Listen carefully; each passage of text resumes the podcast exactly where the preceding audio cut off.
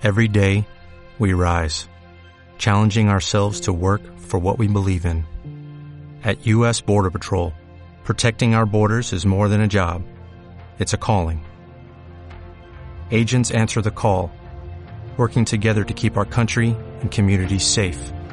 If you're ready for a new mission, join U.S. Border Patrol and go beyond. Learn more at cbp.gov/careers. Hola, yo soy Jacqueline. Hola, yo soy Rachel y juntas creemos firmemente en el poder que tienes para seguir el camino que realmente quieres en la vida mientras disfrutas del paisaje. Este es un lugar para festejar la vida, impulsar tus sueños y compartir la magia que aún existe en el mundo. Welcome, to the jungle.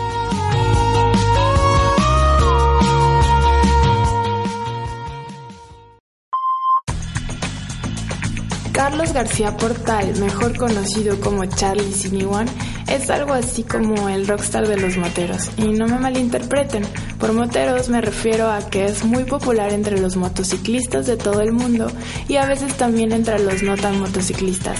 Ya les digo por qué. Charlie durante los últimos 10 años se ha dedicado a viajar en moto por el mundo. Dice que no los cuenta, pero según mis investigaciones han de estar siendo alrededor de 90 países los que ha visitado. Pero qué más da si me equivoco, si lo que hace realmente especial a Charlie es la particular sensibilidad que tiene para documentar, contar y compartir cada una de sus aventuras con sus más de 200.000 seguidores en YouTube. En 2016 fue ganador al título Mejor Canal de Viajes en los premios Blogger.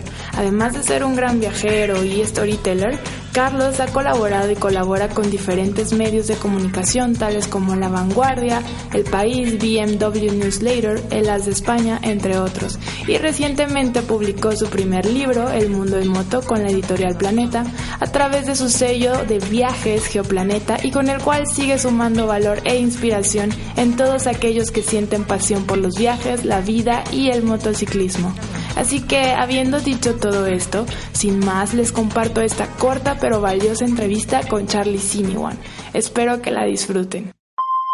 Charlie, has viajado mucho y en todos estos años de tu vida personal, de tus viajes y de todo lo que ocurre alrededor de ti, ¿cuáles serían tres aprendizajes de los que nunca te quisieras olvidar? Paciencia, esa, el mundo occidental del que venimos no existe muchas veces y viajando aprendes a tener paciencia, no juzgar a la gente, o al menos no juzgarla rápidamente. Antes de pensar algo sobre alguien hay que intentar ponerse en su lugar y pensar qué harías tú, si es que puedes, porque no se puede muchas veces saber qué harías tú en el lugar de la otra persona. Es muy probable que te comportarás igual, peor, diferente. O sea que no juzgar es el segundo aprendizaje y el tercer aprendizaje es intentar, en la medida de lo posible, hacer lo que te dé la gana. ¿Cómo es eso? Pues en la medida de lo posible. Quiero decir, intentar tener la, una, intentar tener la máxima libertad posible para no hacer cosas que no te agraden. Yo lo llevo a rajatabla y soy, creo que bastante libre. Creo que soy de las personas más libres que conozco, pero no del todo. Entonces, pues insisto, depende de cada uno en la medida de lo posible, ¿no? No todas las circunstancias son las mismas. Pero sí que es verdad que todos, que yo creo que todo el mundo puede cambiar cosas para intentar ser más libre, ¿no? ¿Qué cosa puedes decir de Charlie que la gente se sorprendería si supiera de ti? ¿Qué es eso que la gente se sorprendería si supiera de ti? Que no como huevo, por ejemplo, ni aguacate. ¿De verdad? Sí. O sea, el huevo lo, lo entiendo, pero el aguacate no como huevo, no como aguacate, o sea, soy muy especial para comer. Y la gente piensa que alguien que ha viajado tanto debe comer gusanos, hormigas, cucarachas. y soy bastante especial, la verdad. Entonces, ha, habido veces, épocas en el viaje, que me ha tocado comer pan o a galletas, porque todo lo demás no me gustaba. Por ejemplo, en la India me costó bastante, ¿no? Aquí en México no hay problema, aquí se come muy bien, en cualquier sitio. ¿Qué es algo que últimamente te abruma y cómo haces para resolverlo? Pues lo único que me abruma un poco en mi vida es el contenido audiovisual que genero. Bueno, audiovisual no, el contenido que genero, ya sea audiovisual, escrito o lo que haga, ¿no? O lo que comparta en las redes. intento mejorarlo e intento y hay veces que me cuesta mucho y que no me gusta lo que hago y yo creo que es la parte la única parte de mi vida que me perturba a veces. Obviamente me gusta mucho lo que hago por eso sigo. Pero sí que es la parte creativa la que más me sí con la que más problemas tengo. Todo lo demás en este momento de mi vida y desde hace ya mucho tiempo lo tengo bastante estable. Entonces no hay nada así ni que me abrume ni que me perturbe ni nada. Todo bien. ¿Tienes algún miedo en específico? Yo creo que a tener una caída fea en un sitio remoto y, que, no me, que no pueda salir por mis propios miedos y que no haya gente cerca que pueda echarme una mano, ¿no? Mm, llevo sistemas de seguridad varios, pero bueno, dependes, al final dependes de tecnología, de un botón que mande una señal por satélite y pida ayuda y que lleguen a tiempo y todo eso, ¿no? Es lo único. A veces viajo por sitios muy recónditos solo, y es, la, es el mayor riesgo, ¿no? Que, ¿no? que, no puedes salir por mis propios medios. ¿Cuál es el peor consejo que te han dado?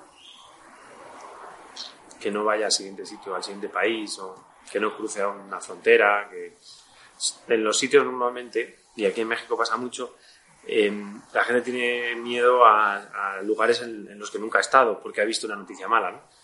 Que la noticia mala es cierta, eh, pues está claro que aquí pasan cosas, pero no en todo, lo, no todo el estado de no sé qué es peligroso. Igual hay zonas que sí y zonas que no, ¿no? Entonces yo creo que mucha gente aconseja no viajar y ese es el peor consejo.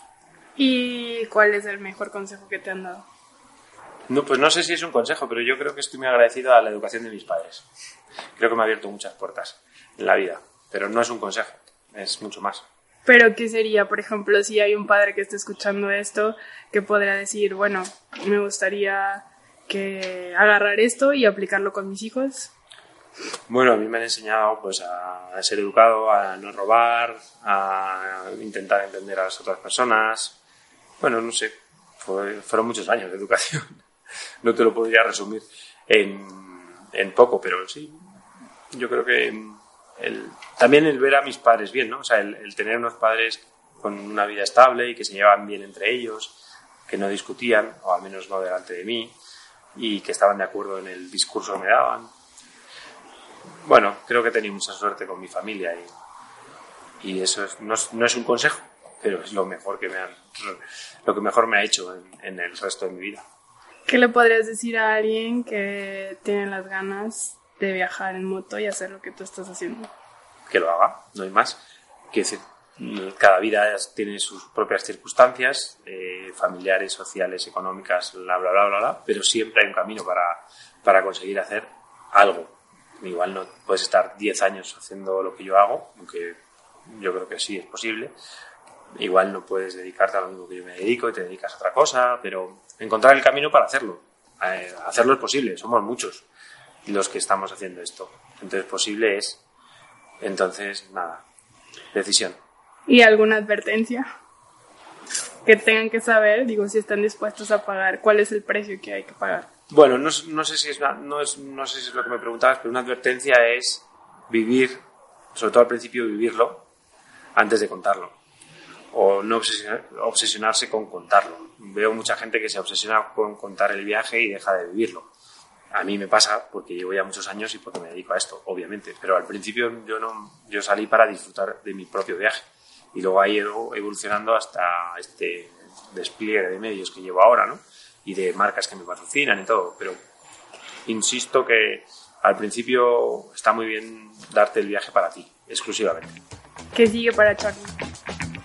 Eh, Tijuana.